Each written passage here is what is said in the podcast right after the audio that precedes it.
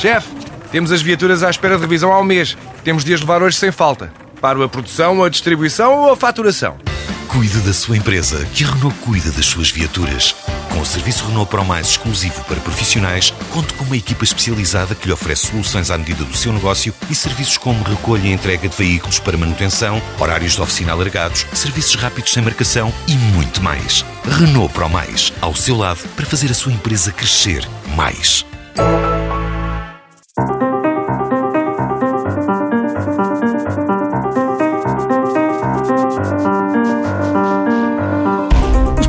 Semana são Daniel Pereira de Carvalho e José Ribeiro Castro. É com eles que vamos passar em revista os temas que marcam a atualidade, desde logo os contratos de associação entre o Estado e escolas privadas eh, que estão a pintar de amarelo o espaço mediático. Também a entrevista de Martin Schulz, o presidente do Parlamento Europeu à TSF e ao Diário Notícias. Mas para já, Daniel Pereira de Carvalho, vamos ao negócio que marca também esta semana a transferência de Renato Sanches para o Bayern de Munique.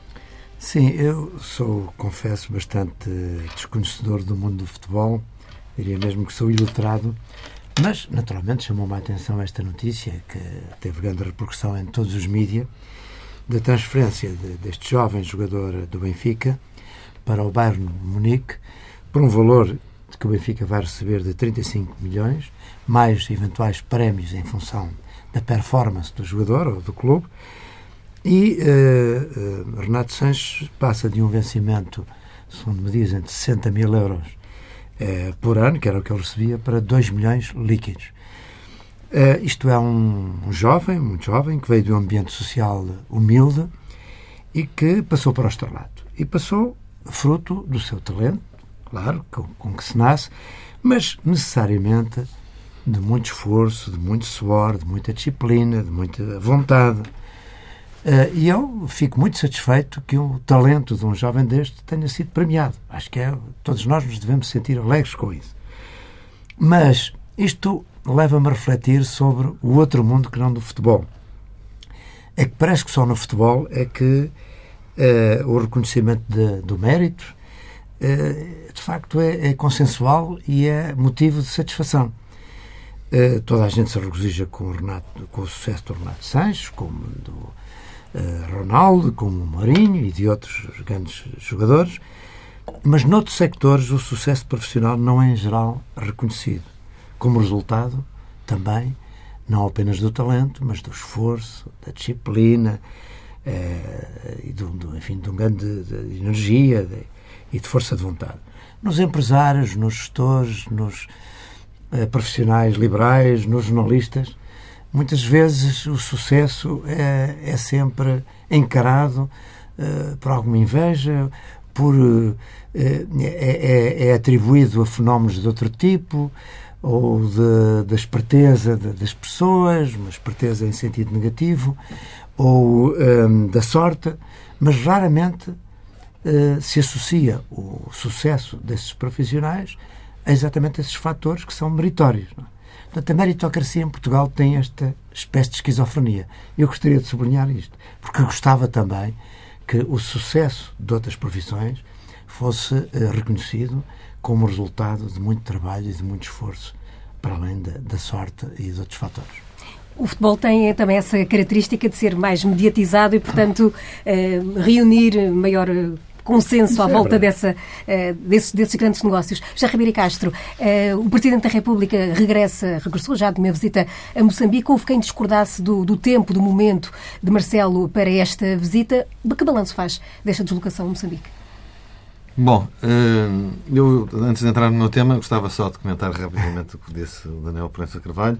Concordo com muitas das comentários que fez mas fico contente por o Benfica ter recebido os primeiros 35. E todos os benfiquistas esperam que no próximo domingo receba o segundo 35. Ou seja, conquiste o tricampeonato e o 35 título eh, da, sua, da, sua, da sua história. Agora, quanto ao tema. Eh, eu, eu creio que foi bem que o Marcelo Rebelo de Sousa marcasse a sua primeira visita a, a Moçambique. Eh, Primeiro, porque tem uma, uma, ligação histórica e pessoal a esse país. Segundo, porque era uma forma de sinalizar uh, a importância que atribui à CPLP e aos países que partilham connosco história uh, e língua. O que eu não podia adivinhar é que esta visita uh, iria acontecer num momento interno muito crítico.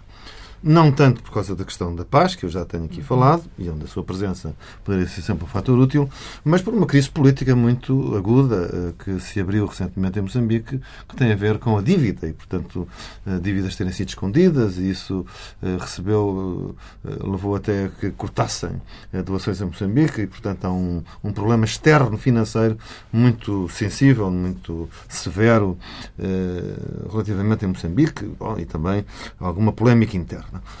Aquilo que eu creio que, que importa saudar é a capacidade política que teve o Presidente da República de não alterar a agenda e estar presente, não deixando que eh, a agenda da sua visita e o brilho da sua visita fosse perturbado por causa disso. Não é qualquer pessoa eh, que teria esse talento e essa capacidade, e de facto o Presidente teve esse talento e essa capacidade.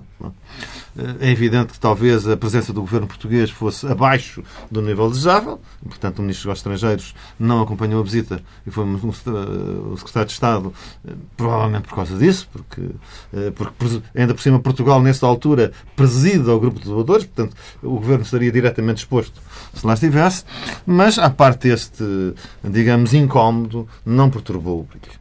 E eu creio que uh, foi muito importante. Primeiro, por uma vez, não começa por Angola. Há um certo deslumbramento de basbaque com Angola, mas que é o Eldorado. Há outros países na CPLP. Portanto, o facto de Moçambique é um grande país e acho que merece a nossa atenção e, portanto, ter sido. Depois, eu, o, o, Presidente fez uma alegação descomplexada ao seu passado, ao passado ultramarino, portanto, a ser filho de um antigo governador-geral, aliás, um grande governador-geral de Moçambique, eh, e numa, numa circunstância feliz, que era a entrega da cidade, e, portanto, de uma forma completamente descomplexada, e eu acho que isso é bom.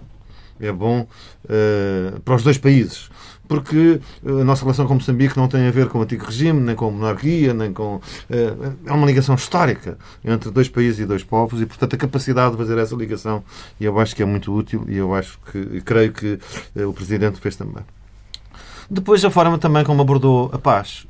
É evidente que eu, aliás, escrevi um artigo sobre isso. Eu não creio que se possa fazer mais do que o Presidente fez. É, creio que é indispensável uma mediação internacional. Sem uma mediação internacional, uh, creio que é muito difícil que se restabelecesse a confiança interna e nós só podemos encorajá-la. Não podemos fazer mediação. Nós não temos condições para fazer essa mediação. Podemos encorajar que outros o façam e devemos encorajar que outros o façam e também eh, sinalizar, como Marcelo fez de uma forma muito clara, eh, condenando o recurso às armas. É? Portanto, isso é uma coisa que nós também podemos fazer e o Presidente da República fez de uma forma muito clara e, portanto, eu daria cinco estrelas, quer ao conteúdo, quer ao estilo. Está feita a apresentação dos temas iniciais deste Pares da República. Regressamos já a seguir com um dos temas fortes, os contratos de associação entre o Estado e as escolas privadas.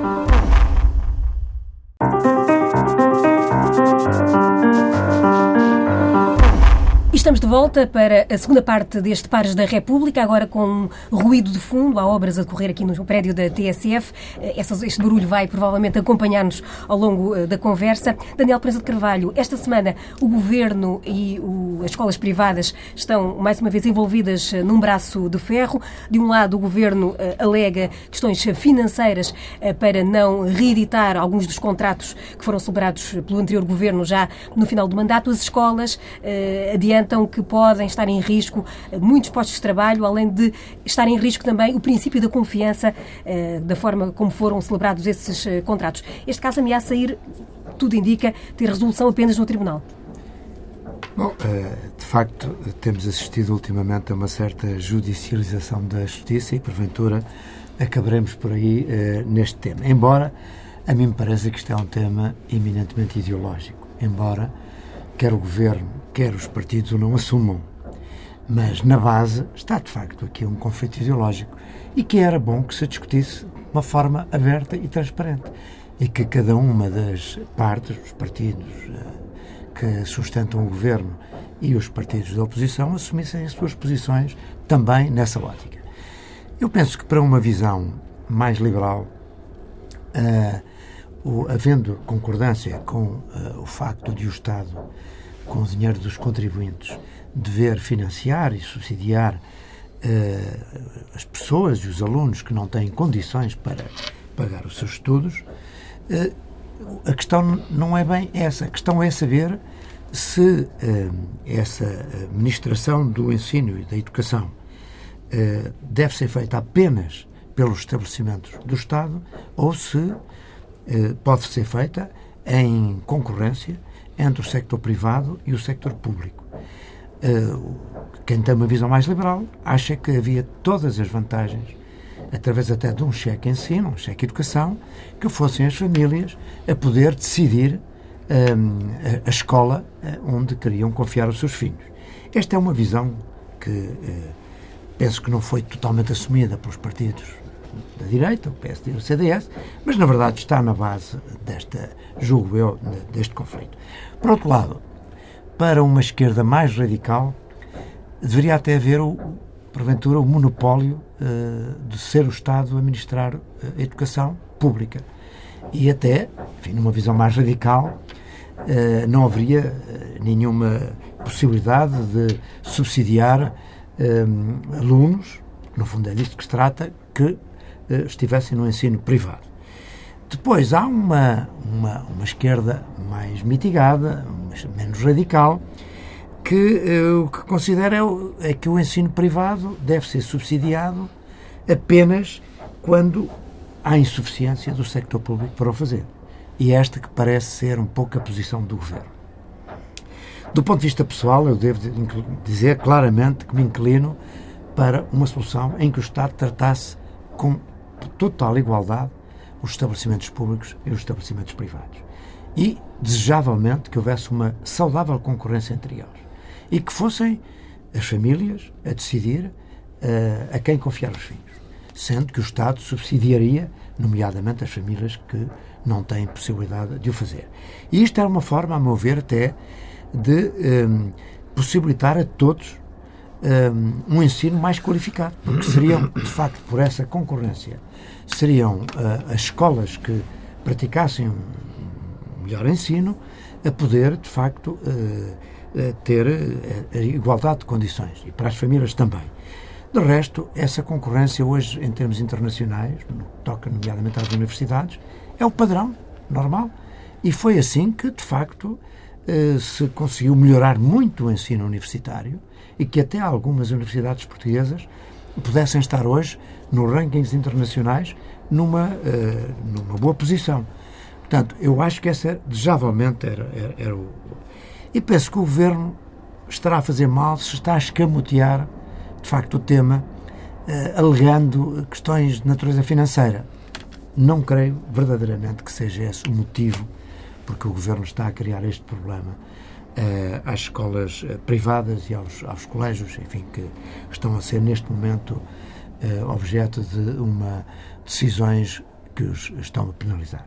Esta é uma questão puramente ideológica, na sua opinião também, José Ribeiro Castro? Sim, concordo com, com isso. Fundamentalmente temos aqui um problema ideológico e há um ataque ideológico por parte da esquerda mais radical contra o ensino particular e cooperativo. Isso é um problema conhecido, antigo, eh, e, portanto, digamos, essa parte da geringonça condicionou o governo a uma linha errada.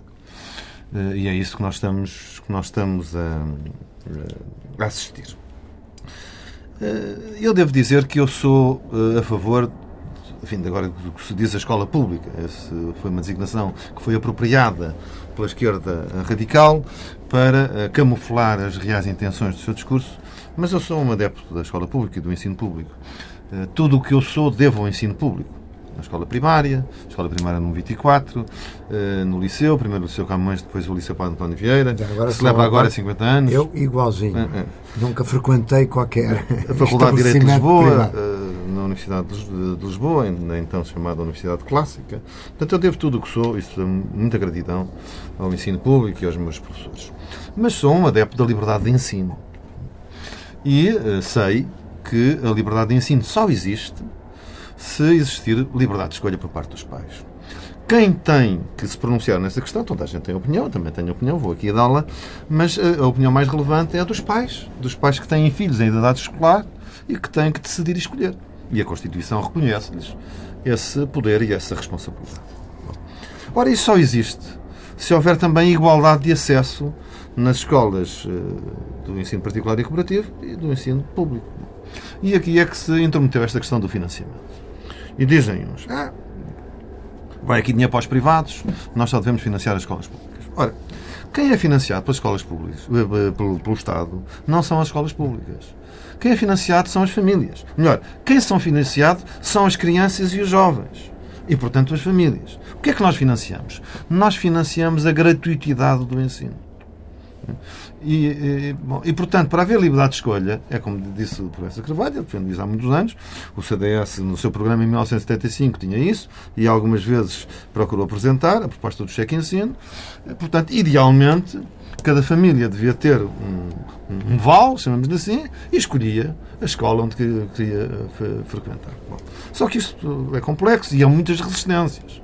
Eh, os graus que temos de liberdade de ensino não foram fáceis porque a nossa Constituição foi escrita debaixo de um ambiente muito coletivista uh, e de grande restrição. Portanto, nós ainda estamos numa luta pelo reconhecimento da liberdade de ensino. Bom, e, portanto, uh, tem havido progressos, interpretações mais, mais mitigadas e mais soft, e, portanto, atingiu-se de facto este estado em que, nas zonas onde a rede pública não chegava, havia os, os contratos de associação que é uma, uma, via que tem o seu perigo, porque cria a ideia nas pessoas que estão a financiar as escolas. Não é assim. Esses colégios que têm contratos de citação, de quitação, recebem um sucedâneo do cheque ensino, porque as pessoas inscrevem-se livremente e depois recebem uma capitação por aluno, recebem, digamos, uma transferência que é igual ao número de alunos que se inscrevem e a que é garantido a frequência gratuita, como se estivessem numa escola de ensino público. E isso é justo. Bom, e também é positivo do ponto de vista social para as escolas privadas, porque senão as escolas privadas são só para os muito ricos, já nem é para os ricos, porque as propinas já estão de tal forma. É? O Tribunal de Contas eh, publicou um estudo sobre o custo por cabeça no ensino público e anda à volta de 400 euros por mês. 4.900 euros, salvo erro. Eh, enfim, depende dos graus de ensino. Bom, e esse é o valor médio em muitas das escolas privadas. Olha, uma família que tem três filhos em idade escolar tem 1.200 euros para pagar por mês. Não. Enfim, é muito difícil, é um esforço muito grande. E, portanto, isso significa que só teria liberdade de escolha os ricos ou os muito ricos. E, portanto, aquilo que está em causa é, também. É o que está a acontecer. É o que está a acontecer. E, portanto, os, os remediados ou os pobres não têm liberdade de escolha. E, portanto, têm come cala. E uh, isso é negativo para o funcionamento do sistema. Porque ainda que as escolas privadas sejam uma minoria e os alunos que financiam sejam uma minoria, o facto de haver esta concorrência, esta inovação, beneficia o conjunto do sistema. E é isso que o Estado, no meu entender, deve fazer. O Estado deve garantir publicamente que todas as crianças eh, tenham a escolaridade obrigatória, independentemente da escola que escolham, e beneficiar porque também a escola pública não pode ser, como quer a FENPROF, uma extensão do Ministério da Educação e da 5 de Outubro e, portanto, tem ter ali o braço armado que, do, dos sindicatos. Não. A escola pública precisa de ganhar capacidade de respiração autónoma, de ser o seu próprio projeto educativo, de viver livre com a sua comunidade. E, portanto, o seu modelo de referência é como se fosse uma escola privada. Só que é, é, do Estado, mas presta um serviço uh, aberto à comunidade que deve ser tão livre, tão sério e tão virado para os clientes, que são as famílias, quanto a escola uh, privada e cooperativa. O argumento do, do, governo de que uh, existe duplicação de, de, oferta entre públicos e privados em determinadas zonas uh, não vos convence? Não. De modo algum, pelas razões que nós temos estado aqui a, a referir. Isto com resto, o argumento financeiro. De resto, pá, esta questão não é exclusiva do sector da educação, é também da saúde, até começa a ser da justiça. E da segurança social? E, e da segurança social e da, e da segurança. Na ação até, social, quero dizer. Não é? E até da Os segurança, lares, da segurança uh, nas ruas. nas ruas. Repare, o que acontece é que o Estado foi, ao longo do tempo, também perdendo uh, o monopólio destes serviços que são públicos, sem dúvida, que são de interesse público. Repare, uh, um dos principais fundamentos do Estado é garantir a segurança às pessoas. No entanto, hoje multiplicaram-se as empresas de segurança privadas com grande sucesso que significa que o Estado deixou de ter capacidade de fornecer este serviço, que essa era uma das funções de soberania do Estado. Eh, na própria Justiça eh, tem-se multiplicado os centros de arbitragem, no fundo, uma justiça que está a ser prestada por privados e onde as empresas mais com mais recursos recorrem preferencialmente à Justiça do Estado. Porquê? Porque, obviamente, reconhecem que o serviço é prestado com mais eficiência e, e mais rapidez e melhor qualidade. Na saúde, também estudos que foram feitos têm mostrado que a gestão privada dos próprios estabelecimentos públicos, nessas parcerias público-privadas, tem sido benéfica não só em termos de qualidade da prestação do serviço, mas também de menor custo. Porque mesmo, mesmo uh, o argumento financeiro, enfim, eu acho que não é o primordial nesta questão, mas se fôssemos analisá-lo com verdadeira objetividade, e até agora não sei se isso foi feito, há esse estudo do Tribunal de Contas que tem sido. O Governo deu alguns números de que eh, seria a poupança à volta de 26 mil euros por turma, não, tendo em conta. eu acho que esses há muita números manipulação não, de números. É, esses números Nós não devemos são desconfiar dos números que são atirados no meio de uma grande algazarra. Não é? Porque é eu muito penso fácil que era, manipulá-lo. que era muito importante que uma entidade externa eh, que garantisse independência, dos, fizesse realmente esse estudo de, do custo eh, prestado eh, pelos eh, estabelecimentos de ensino, assim como pelos estabelecimentos de saúde públicos, de- ge- geridos pelo público. Eu dou-lhe os dou-lhe um exemplo. Ontem a TSF emitiu várias vezes uma notícia que dizia assim: os contratos de associação custaram mil milhões de euros, diz a FFNPROF. Bom, mas eram mil milhões de euros que ao longo de 15 anos. Isso é uma apresentação desonesta da estatística.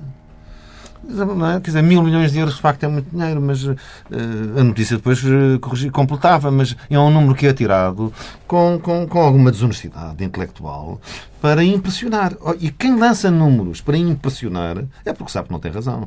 Porque quem tem razão apresenta números eh, sóbrios. Os números que eu referi há pouco, só para precisar, é do Instituto, do Instituto de Gestão Financeira do Ministério da Educação. É, os tais números sobre os custos É, das mas turmas. eu, eu acho que o tema eh, dos custos eh, de um sector e do outro não estão ainda eh, objetivamente apurados e eu acho que era um serviço muito importante para que, enfim, os cidadãos com transparência e objetividade pudessem conhecer esses resultados para, acordo. para, para as suas opções. não é?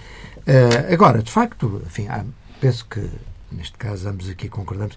Eu acho que foi pena não estar aqui hoje também A Maria Luz a Rodrigues. Maria É. Luz Rodrigues, por- porventura seria Mas um eu, eu, contraditório acaso, mais. é, eu, por acaso, o outro dia É. vi, é preciso estar, mas a doutora Maria Luz Rodrigues interveio, aliás, de uma forma eh, mais moderada do que, do que eh, o seu setor, chamamos assim, num fórum de DSF, foi na passada sexta-feira. E ouvi ela dizia, ah, porque o, criticava o governo anterior e, portanto, que teria exagerado na extensão dos contratos de associação e dizia, eh, bom, agora caiu uma fatura neste governo, porque era a explicação que dava, porque o governo anterior criou a ilusão nas famílias da liberdade de escolha e depois deu este. Bom, a liberdade de escolha não pode ser uma ilusão, é um direito que tem que ser organizado. E de resto, eu eh, acho que foi tímida a posição do anterior governo Sim. E que Sim, eu- verdadeiramente o facto de não ter assumido. Ideologicamente É, a questão. Claro. a questão. Eu Queria- acho que o centro e a direita têm sido muito fracos nesta matéria. É. E, e, portanto, nós hoje assistimos ao risco de um retrocesso e que se deveu a esta coisa, agora há muito o discurso do pragmatismo e fugir às questões ideológicas. Olha, isto é uma questão de modelo de sociedade. E, portanto, é uma questão que tem que ser, de facto, apresentada com toda, eh, com toda a clareza, como foram, direitos foram famílias. celebrados já no final do mandato. E sabe, do e sabe que há, quer dizer, tem-se transmitido sempre a ideia de que eh, a escola pública é a única que presta o serviço público, quando são coisas diferentes. Completamente diferente. Uma coisa é o financiamento às famílias do, para poderem eh, levar os seus filhos eh, à educação, ao ensino, ao sucesso, que isso todos desejamos, e eu acho que aí penso que haverá concordância de quase toda a sociedade. Nós não queremos uma sociedade onde as pessoas com menos recursos não possam ter os seus filhos, eh, dar aos seus filhos a melhor educação.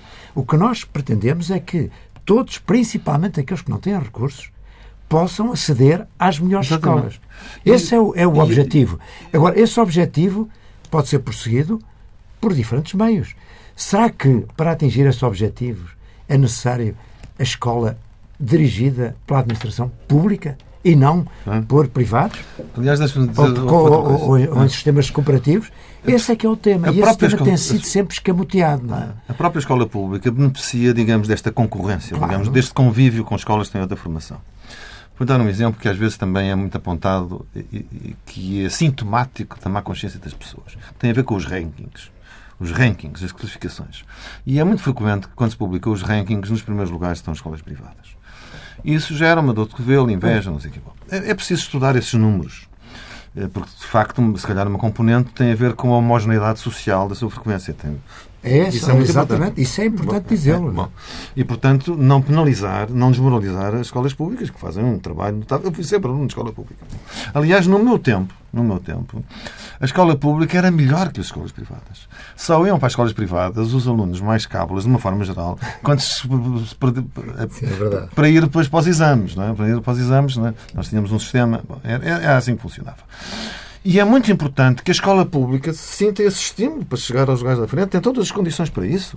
E deve ser apoiada e desenvolvida pelo Ministério a prestar serviços de tanta qualidade quanto os melhores. Mas para isso é preciso que o sistema funcione com liberdade. Com liberdade. Porque se é funcionalizada, se é funcionalizada, quem perde são as novas gerações que são formadas nas escolas e as suas famílias que têm um, um, um ensino que não corresponde às suas, às suas expectativas. E quando o Governo hoje diz, no meio do debate, que é contra a duplicação. Bom, isso está-lhe a fugir a boca para a verdade. Porque só há concorrência onde há duplicação. Onde não há duplicação, há monopólio. E, portanto, o que se quer é impor um é monopólio. E essa é, de facto, a raiz ideológica e o vício ideológico deste debate e deste combate e que é preciso vencer em nome de valores humanistas e personalistas fundamentais, como sejam a liberdade de ensino e a igualdade de acesso. É um debate que uh, continua no espaço mediático, uh, mas damos agora um salto uh, para a Europa e para a entrevista que deu à TSF e ao Diário Notícias o Presidente do Parlamento Europeu, Martin Schulz, uma entrevista em que comparou a União Europeia a uma bicicleta com os pneus furados. Esta metáfora encontra é no que pensa nesta altura sobre o, o retrato que teremos da, da Europa em que vivemos. Daniel Sousa de Carvalho. É, eu, eu, penso que sim, porque, eh, na verdade, eh, a ideia da bicicleta era a ideia de um progresso, de uma, de uma em direção a maior integração, maior uh, uh, homogeneização, de, digamos, dentro da União Europeia em todos os aspectos, nos aspectos políticos, aspectos sociais, nos aspectos económicos, aspectos financeiros. E, na verdade, o que que se, passou nos últimos tempos, designadamente a partir da crise económica de 2008 e depois da crise das dívidas soberanas, foi que cada, eh, cada Estado passou a lutar pelos seus interesses e, nomeadamente, os Estados com mais eh, recursos e com melhores condições económicas e sociais eh, abandonaram muito a ideia da solidariedade e a ideia de um caminho comum para para uma maior integração uh, uh, em todos os aspectos. E criaram-se aqui clivagens e, na verdade, uh, neste momento não estamos numa situação de progresso para esse objetivo inicial da, da, União Europeia e estamos, sim, num retrocesso. Aliás, o que se passa com a possibilidade do Reino Unido sair da União Europeia, o que se passa com, enfim, com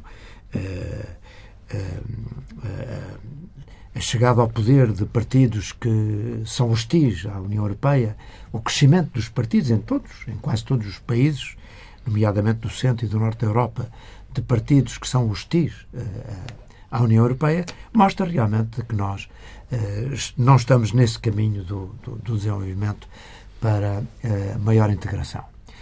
E, como Martin Schulz diz, é que isso não é tanto da responsabilidade de, da Comissão, de, dos órgãos da, da, União Europeia, mas sim dos governos uh, uh, dos Estados.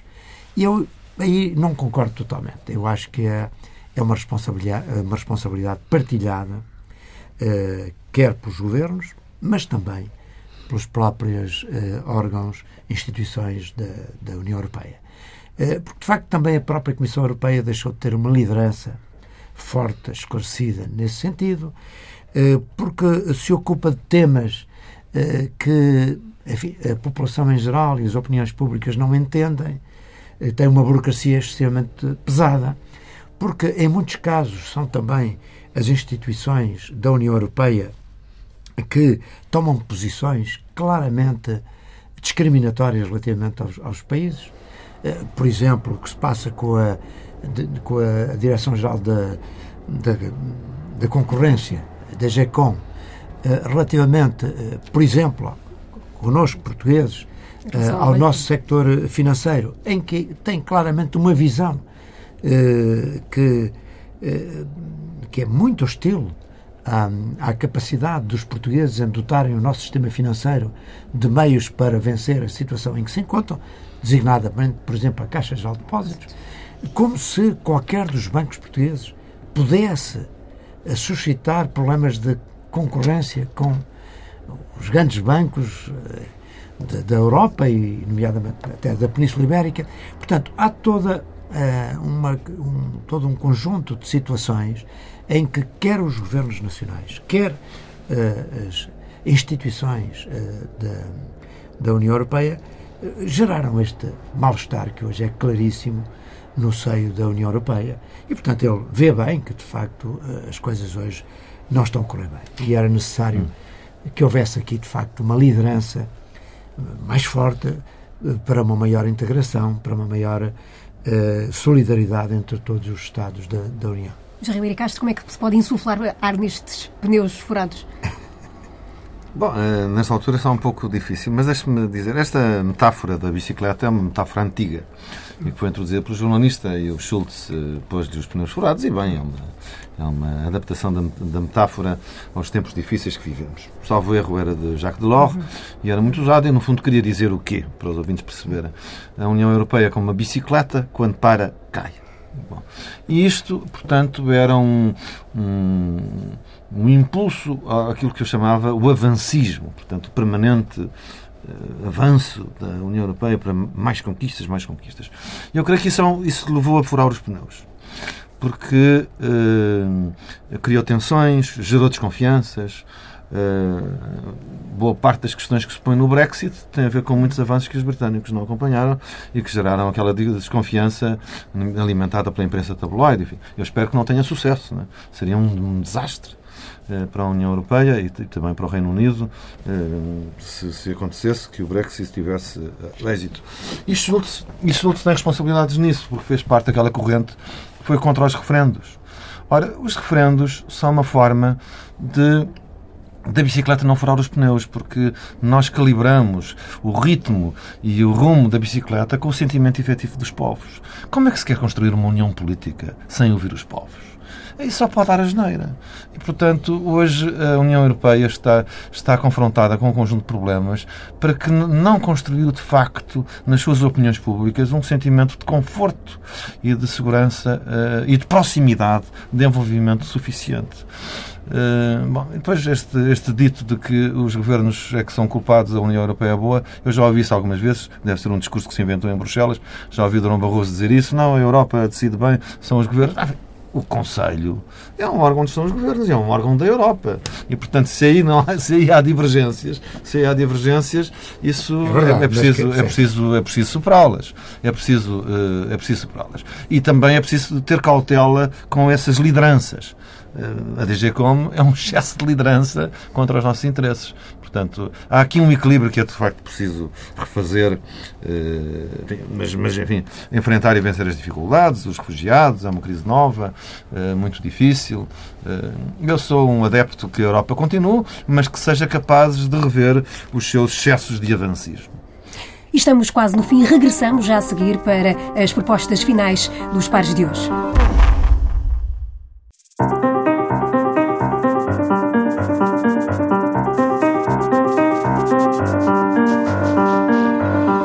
Para fechar, José Ribeiro Castro quer assinalar o Dia do Irmão, ou dos Irmãos, neste caso. Exatamente. Eh, dia 31 de maio eh, celebra-se o Dia dos Irmãos. O Dia dos Irmãos é uma novidade, mas é o terceiro ano que é uma novidade. Foi instituído há três anos pelas famílias numerosas a nível europeu e vem preencher um vazio. Há dias para tudo e não havia um Dia dos Irmãos. Ora, eh, os irmãos são a nossa relação mais prolongada, normalmente, nas nossas vidas. São aqueles que nos acompanham praticamente desde que nascemos, se, se, temos irmãos mais velhos, e que nos acompanham até uh, praticamente até morrermos, temos a sorte de não uh, morrerem antes de nós. E, portanto, é uma relação muito forte, uma relação de cumplicidade, sobretudo, de, de, de partilha, de rivalidade, de, de construção da relação com os outros e, portanto, é uma relação familiar fortíssima e que as famílias numerosas resolveram colocar na véspera do Dia da Criança, eh, porque têm um, uma frase, que foi, aliás, criada pelo meu irmão, que dizia assim: Se queres ver uma criança feliz, dá-lhe um irmão. Se queres ver uma criança muito feliz, dá-lhe muitos irmãos. E, portanto, é este o tema. E, portanto, peço a toda a gente que se prepare para festejar, tomar um café, tomar uma refeição, eh, recordar filmes e fotografias antigos, eh, partidas e brincadeiras eh, com os irmãos no próximo dia 31 de maio. Está feita a sugestão. Daniel Presa de Carvalho, música para hoje. É uma sugestão do Quinteto Nuno Costa no Centro Cultural de Belém amanhã. É um grupo de jazz que eu gosto muito, um jazz moderno, descomplexado, tranquilo. É, aliás, o, concerto de Salveiro chama-se Detox. Um, e tem grandes músicos, como Bruno Costa, um guitarrista que gostava, eu gostava muito de conseguir tocar. Digamos, um vigésimo um grande, um toca, grande é? artista, um grande artista, Daniel Benzo Carvalho. O João Moreira na trompete, o Oscar Graça no piano, o Bernardo Moreira no contrabaixo, o André Sousa Machado na bateria é uma sugestão para amanhã no CCB. E é com estas propostas que fecha esta edição do Pares da República, que regressa na próxima quarta-feira.